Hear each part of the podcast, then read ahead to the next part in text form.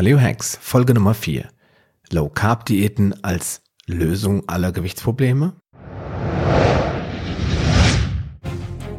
Paleo Hacks, der Podcast für deine persönliche Ernährungsrevolution.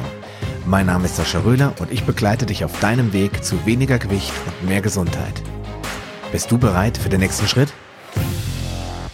Ja, hallo und herzlich willkommen zurück zur Episode 4 und ähm, da geht es heute um das Thema Low Carb Ernährung und ist das die Lösung aller Gewichtsprobleme der Welt? Ähm, man hört an diesem Titel schon, dass es das wohl eventuell nicht ist. Ich möchte dir heute nochmal so zum Abschluss ein bisschen mehr sagen über Low Carb Ernährung, über die verschiedenen Varianten, die da draußen existieren und vielleicht auch ein wenig, warum ich bei keiner dieser Low Carb Diäten wirklich lange geblieben bin und warum ich letztendlich auch zu der Steinzeiternährung, in dem Fall zur paläolithischen Ernährung, zur Paleoernährung gekommen bin.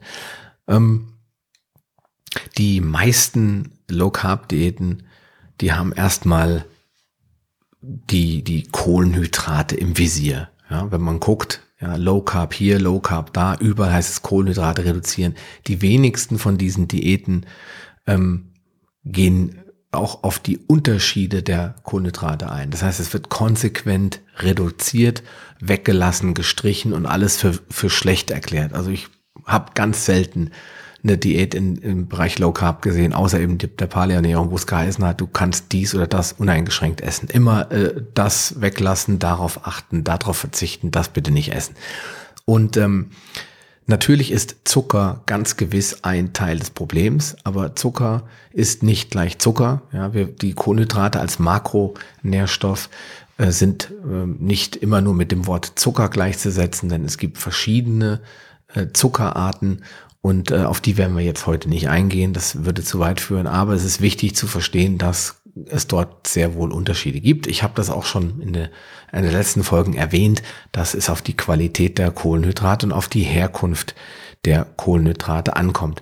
Sie einfach alle pauschal wegzulassen, löst nicht das Problem, denn was viele dabei nicht bedenken, ist, dass die Kohlenhydrate auch die einzigen Basen sind, die wir zu uns nehmen. Das heißt, wir haben einen Säurebasenhaushalt und wenn ich ähm, Kohlenhydrate weglasse, dann lasse ich ja nicht nur die schlechten weg, sondern auch die guten. Und die meisten guten Kohlenhydrate sind Basen. Das heißt, sie reduzieren den Säuregehalt im Körper und verhindern damit, dass du Sodbrennen kriegst oder in irgendeiner Form, ähm, ja, eben einen sauren Körper. Und deswegen kann man sie nicht einfach weglassen. Wichtig ist, dass man auch ähm, bedenkt, woher sollen denn die Nährstoffe jetzt kommen? Woher sollst du jetzt Vitamine und Mineralien zu dir nehmen, wenn du dich jetzt nur noch von Fleisch, Fisch, Fett und Milch ernährst und ähm, Milchprodukten ernährst, dann fallen ja ganz viele gute, wertvolle Nährstoffquellen weg. Ja, in den meisten Low-Carb-Ernährungen ist der Salat in der Regel vollständig erlaubt, aber, aber eben nur dieser normale grüne Salat. Äh, es wird dann schon schwierig, wenn es im Bereich Obst geht oder bestimmte Gemüsesorten, die sind dann in der Regel auch schon tabu und dann wird es schwer, auch wenn man nicht einseitig essen will, überhaupt noch die Anzahl an, an Nährstoffen, Vitaminen zu sich zu nehmen, die sich äh, eben in vielen der sogenannten Obst- und Gemüsesorten befinden und die ich dann aber eigentlich ja konsequent wegstreichen soll. Ähm, ja, da hat aber jede einzelne Low Carb Diät so ihre Ideen, ähm, was man da tun könnte, um die Nährstoffe wieder herzustellen. Ich persönlich habe ja so alle wirklich populären Formen der der Low Carb Diäten durch. Ja, vielleicht fehlt da die eine oder andere. Was ich nicht gemacht habe, ist die Metabole oder die Anabole Diät. Weiß auch nicht, ob die Low Carb ist, aber ähm, ansonsten habe ich ja schon ein paar erwähnt, die ich gemacht habe. Und da möchte ich einfach mal ein Punkto ähm, Schwachstellen dieser Ernährung mal drauf eingehen. Da haben wir zum Beispiel die klassische Low Carb Ernährung. Auch damit habe ich mal angefangen, die Logi oder Glücksdiät von Dr. Nikolai Worm.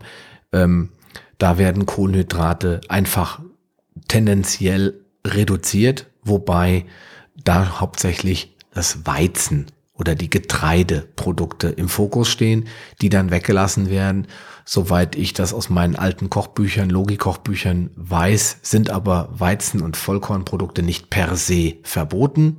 Das heißt, da sind doch einige Vollkornprodukte, die noch teilweise in geringen Mengen Einzug halten. Dann werden auch viele andere sogenannte Antinährstoffe gar nicht beachtet und nicht folglich nicht reduziert. Da wären zum Beispiel äh, Lektine und äh, Phytate aus äh, Hülsenfrüchten und natürlich auch die verschiedenen nicht so wertvollen Inhaltsstoffe der Milch. Da werden wir nochmal in einzelnen Punkten drauf eingehen, weil Milchprodukte dort auch uneingeschränkt zugelassen sind. Also geht das eigentlich nicht zu weit oder nicht weit genug. Mir hat das nicht gereicht. Damit habe ich nur ein paar Kilo verloren, aber dauerhaft waren da zu viele Dinge drinne, wo ich dann vor dem Rätsel stand, ja, darf ich das jetzt und wie viel darf ich jetzt? Und wenn man sich dann die Logi-Pyramide anschaut, dann weiß man zwar, was man wenig essen soll, nur was heißt denn jetzt eigentlich wenig? Und wenn man dann, wenn es zu kompliziert wird und ich jetzt anfangen muss zu abzuwägen, wie viel darf ich jetzt davon noch essen, damit ich dann in der Pyramide äh, auf dem Bereich, im Bereich selten bin, das, denke ich, ist für jeden, auch für dich irgendwann nervig, wenn man zu viel mit dem Kopf arbeiten muss äh, bei der Ernährung. Deswegen habe ich das relativ schnell aufgegeben. Dann äh, hatte ich ja schon erwähnt, dass ich die schwedische LCHF-Diät ähm, sehr lange eigentlich angewendet habe und auch sehr viel experimentiert habe mit verschiedenen Rezepten und, und viel gekocht habe, hat auch sehr viel Spaß gemacht. Das hat mich auch weit gebracht. Also jeder, der anfängt mit Low Carb, der sollte mit LCRF anfangen. Das ist in meinen Augen eine der interessantesten Arten, um erstmal den Körper daran zu gewöhnen, auf Kohlenhydrate größtenteils zu verzichten und auch um sein Leben oder seine Ernährung ein wenig aufzufetten. Ja, weil die meisten Leute kommen ja aus dieser Low-Fat-Region, sagen Fett, Fett, Fett, alles ungesund, alles tödlich, alles krankmachend. Und wenn man sich davon mal befreit hat und sagt, okay, die guten Fette sind durchaus wichtig und müssen in die Ernährung Einzug halten, dann macht LCRF richtig viel Spaß. Da gibt es auch viele Möglichkeiten, dann sein Gewicht zu reduzieren. Aber auch da bin ich nicht ewig geblieben. Ich glaube, ich habe es zwei Jahre gemacht mit Unterbrechung weil ganz einfach sehr, sehr, sehr viele Milchprodukte Einzug halten in die Ernährung. Die Kohlenhydrate werden sehr strikt runtergedrückt auf 15 bis äh, 10 bis 15 Prozent der Ernährung äh, oder der Energie, die man pro Tag aufnimmt. Also im, ich glaube, die meisten, die ich getroffen habe, die LCF gemacht haben, die haben propagiert 30 Gramm sollten es nicht, äh, sollte man nicht überschreiten. Es gibt dann auch Leute, die sagen, ja, ich habe das jetzt fünf Jahre gemacht, ich bin jetzt bei 50 Gramm pro Tag. Aber es war immer so ein kontinuierliches Zählen und Aufpassen, dass man da bloß nicht drüber ist, damit man aus der, äh, in der Ketose bleibt und damit die nützliche Fettverbrennung anregen kann. Und das, auch das war mir dann zu viel. Also zu viel Milch, zu viel Quark, Joghurt, Schlagsahne und so weiter. Ähm, wegen der eben schon erwähnten Antinährstoffe in der Milch, wegen der Laktose. Viele Menschen sind intolerant, also in China oder Asien kann ja keiner LCRF machen, weil viele von denen sind von Natur aus intolerant. Also sie kommen nicht auf die Welt intolerant, das ist auch ein Mythos, aber nachdem sie abgestillt wo worden sind, also von ihrer Mutter keine Muttermilch mehr kriegen, dann wird Laktrase abgebaut und zwar permanent und so können sie die Laktose nicht mehr aufspalten und sind dann intolerant. Ähm, dass diese Menschen dann äh, mit LCRF wenig Spaß haben werden, ist, glaube ich, nachvollziehbar.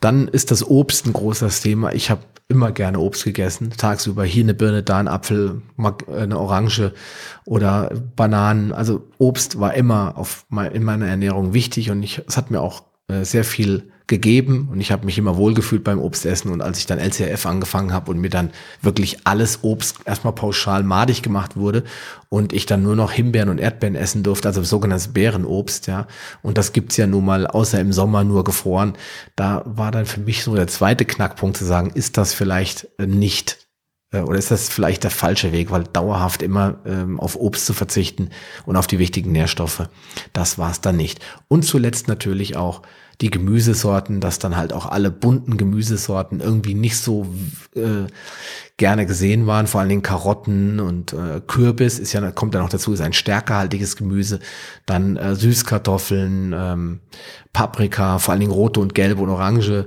äh, Paprika, die äh, sind dann immer irgendwie ganz, ganz stark reduziert worden. Und wenn ich dann nur noch grünes Gemüse und Grünsalat essen konnte und auch da noch auf die Menge achten sollte, dann war ich an dem Punkt angelangt zu sagen, das ist nichts für mich.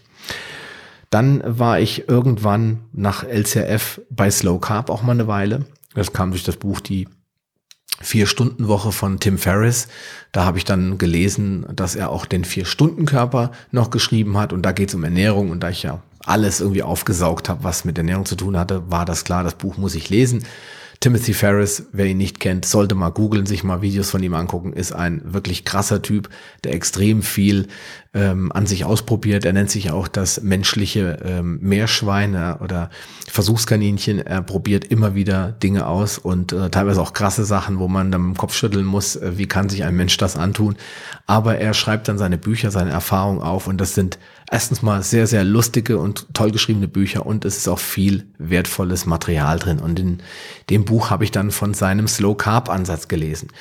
Da ich ja schon gebeutelt war durch LCRF, nicht nicht mehr süß essen zu dürfen und viele da Dinge darauf verzichten zu müssen, war ich natürlich jetzt heiß auf die Diät. Ich dachte, das musst du jetzt machen, weil dann gibt es einen Fresstag. Weil die Basis ist, man isst wirklich sechs Tage in der Woche immer das Gleiche.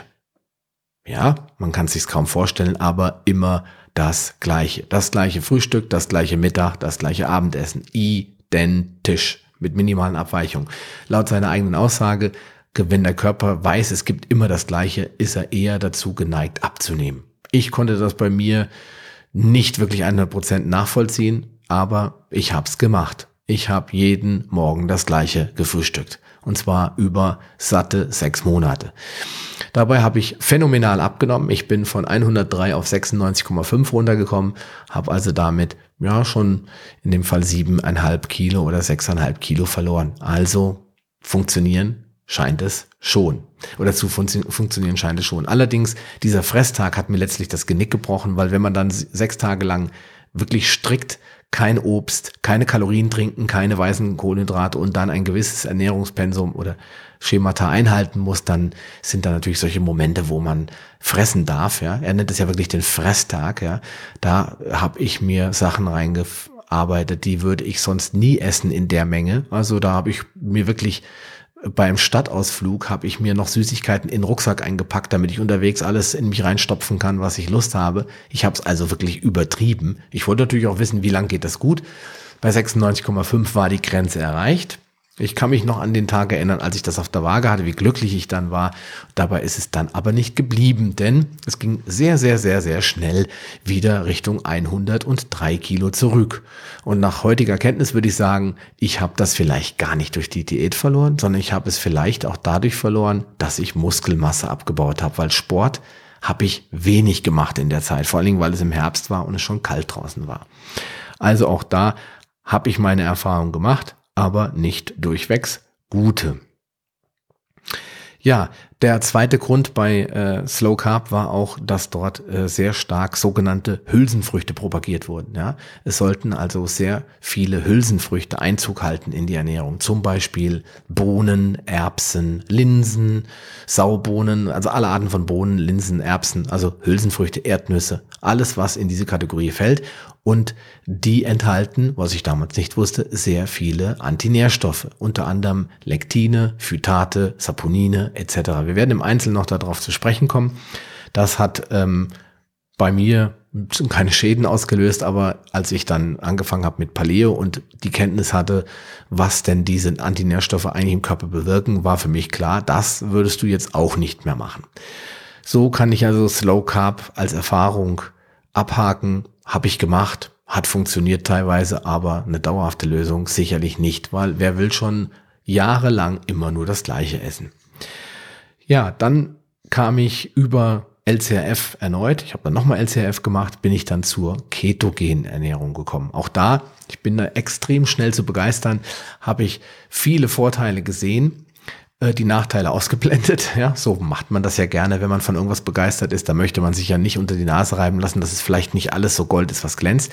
Die ketogene Ernährung hat viele, viele Vorteile, vor allen Dingen im Bereich der ähm, Reinigung des Körpers, weil wenn ich alles rausstreiche, was den Körper erstmal belastet, dann kann ich damit sehr, sehr stark abnehmen und sehr, sehr stark den Körper ich sag mal, verjüngen, hätte ich beinahe gesagt. Das sind also sehr viele positive Dinge, vor allen Dingen im Bereich der, wenn jemand Autoimmunerkrankungen hat oder chronische Erkrankungen hat, wird ganz oft von Ernährungsprofis und auch von mir empfohlen, eine ketogene Phase mal einzuschieben. Aber für eine dauerhafte lebenslange Ernährung halte ich es ungeeignet. Und das sind die Gründe dafür sind relativ äh, mannigfaltig. Erstens mal wird Eiweiß sehr, also Eiweiß und Kohlenhydrate werden quasi auf ein wirklich lächerlich niedriges Niveau geschoben. Ich glaube, bei ähm, Kohlenhydraten ist es irgendwie so 10 Gramm ja, pro Tag. Das ist wirklich nichts. Da macht es natürlich auch,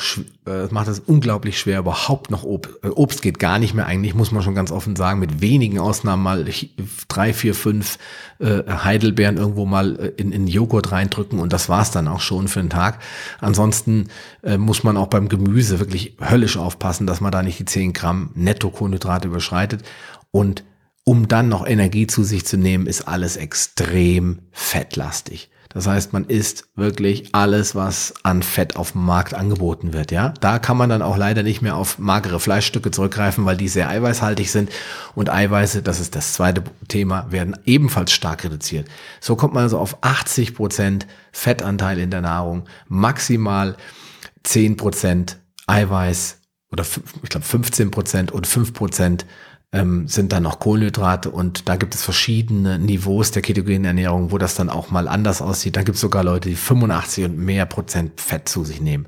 Das macht es extrem Fleisch- und Fischlastig, extrem eiweißhaltig, äh, Entschuldigung, äh, extrem ähm, äh, fetthaltig und extrem fleischhaltig und damit auch sehr sauer, weil Fleisch und Fisch ist sauer, es erzeugt Säuren. Wenn ich jetzt das Fett auch noch aus Schlagsahne, fettem äh, griechischen oder türkischen Joghurt äh, raushole und das esse, dann habe ich wirklich eine sehr, sehr, sehr saure Ernährung.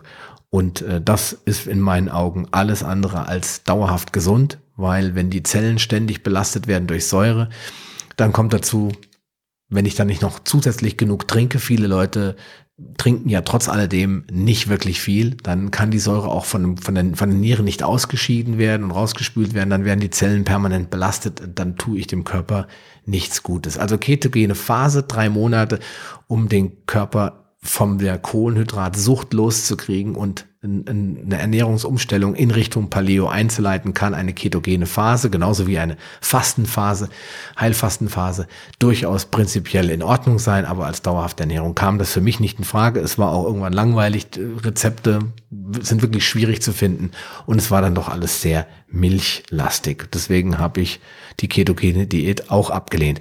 Und so sind viele dieser Ernährungsformen auch wenn du jetzt vielleicht noch drei, vier Stück äh, vor Augen hast, die da auch noch mit reinfallen, haben das Problem, dass sie eben sehr sauer sind, weil sie eben das, was basisch ist, Obst und Gemüse aus der Ernährung verdrängen oder verbannen. Und da wundert es einen dann auch nicht, wenn die Leute ganz oft sehr hohe Säurewerte im Blut haben. Und ähm, ja, wenn man jetzt so zurückkehrt zu dem eigentlichen Anfang dieses Podcasts, ähm, sind die Low-Carb-Ernährungen als solches die Lösung aller Gewichtsprobleme, dann würde ich sagen, ja und nein. Auf der einen Seite ist klar, wir essen zu viele Kohlenhydrate, wir müssen das reduzieren. Auf der anderen Seite müssen wir darauf achten, das ist viel, viel wichtiger in meinen Augen, diese Antinährstoffe aus der Ernährung rauszuholen. Das heißt, den Körper erstmal zu befreien, vor allen Dingen den Darm als Organ zu entlasten von all den Dingen, die wir essen, weil alles, was wir essen, landet irgendwann im Darm. Und wenn ich dort immer dem Körper kleine, mittlere Dosen an Giften ähm, mitgebe, dann kann sich der Körper eigentlich nicht auf das fokussieren, was er eigentlich tun soll, nämlich gesund zu sein, stark zu sein und eine, einen optimalen Stoffwechsel zu haben. Und deswegen sind Low Carb Diäten im Prinzip erstmal nützlich, aber eben nicht pauschal und man muss genau hingucken, du musst genau hingucken,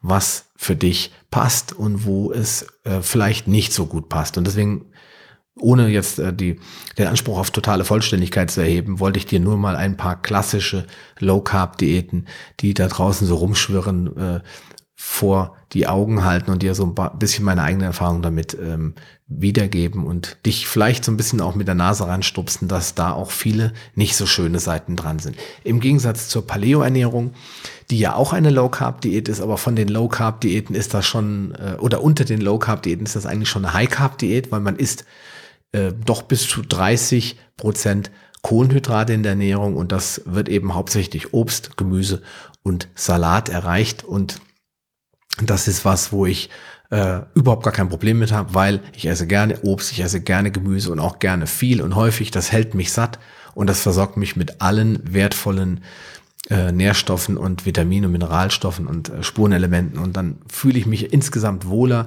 Diese Ernährung ist deutlich basischer und besser für den Körper und man muss auch nicht verzichten auf eine Birne oder einen Apfel oder wie auch immer. Dafür werden die Antinährstoffe reduziert und das ist, glaube ich, insgesamt wertvoller und wichtiger für den Körper, als einfach alle Kohlenhydrate zu verbannen und zu verteufeln.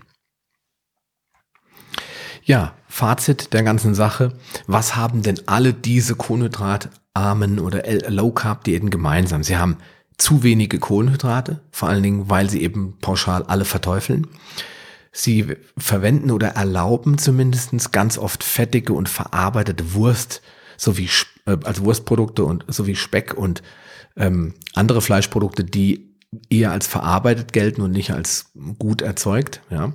Sehr viel Salz, ja, weil in Wurst gerade vor allen Dingen so Speck und Schinken, äh, geräucherten Produkten ist ganz oft viel, viel Salz drinne. Salz ist per se nicht schlecht, aber diese Art von billigem Speisetafelsalz, äh, was raffiniert wurde und, äh, weiß ich nicht, mit Rieselhilfen und allem möglichen Zeug verarbeitet wurde, ist sicherlich kein besonders gutes Salz äh, hält, enthält ähm, auch nicht äh, die wesentlichen Mineralstoffe, die sind alle irgendwie rausgefiltert beim ganz einfachen billigen Tafelsalz.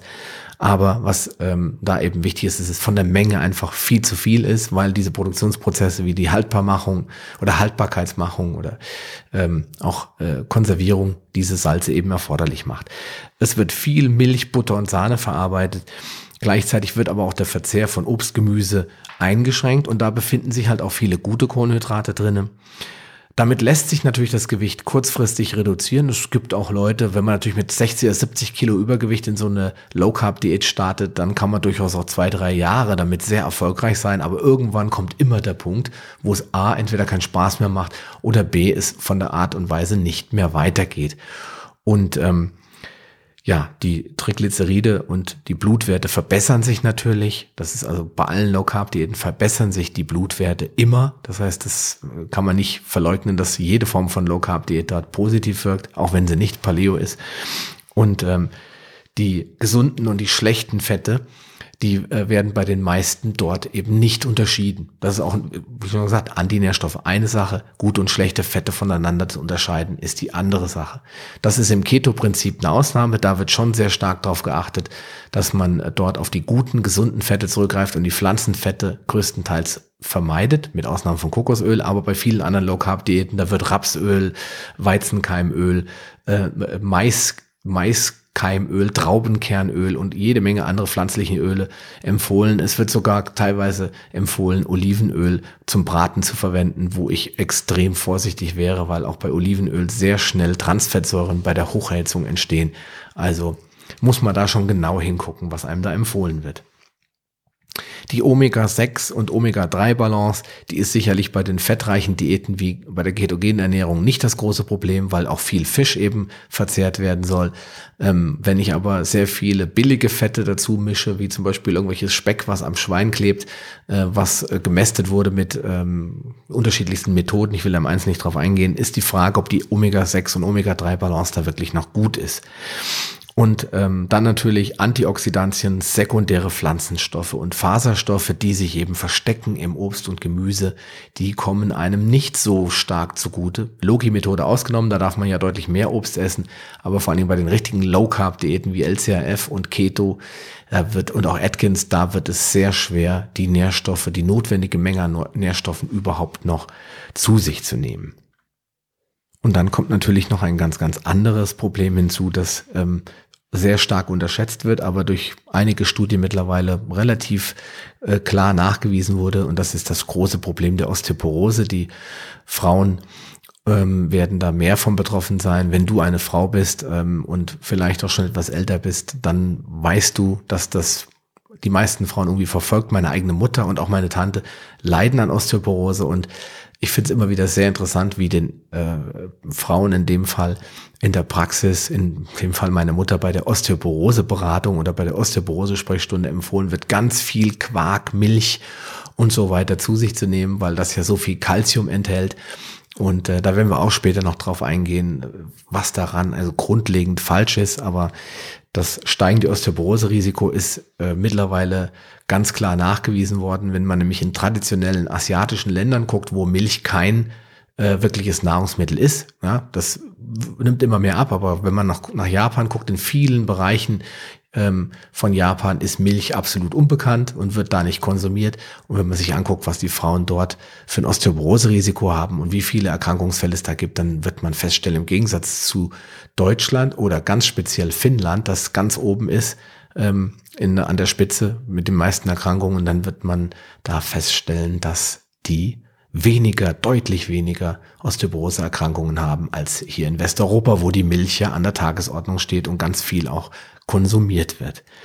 Diese säurebetonte Ernährung fördert auch die Ausscheidung von Kalzium. Das heißt, das Kalziumgleichgewicht kommt ins äh, fällt ins Negative. Das heißt, wenn ich sehr säurehaltig mich ernähre, das heißt sehr fleisch- und sehr fischlastig mich ernähre, dann braucht der Körper Kalzium, um Säure auszugleichen, zu neutralisieren. Und das holt er sich vorzugsweise aus den Knochen.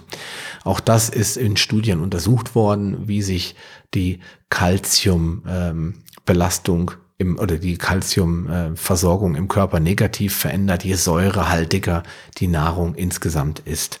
Dann wird zu wenig mageres Eiweiß äh, verwendet, denn Eiweiß regt den Stoffwechsel an und zügelt den Appetit. Das wird ganz oft vergessen.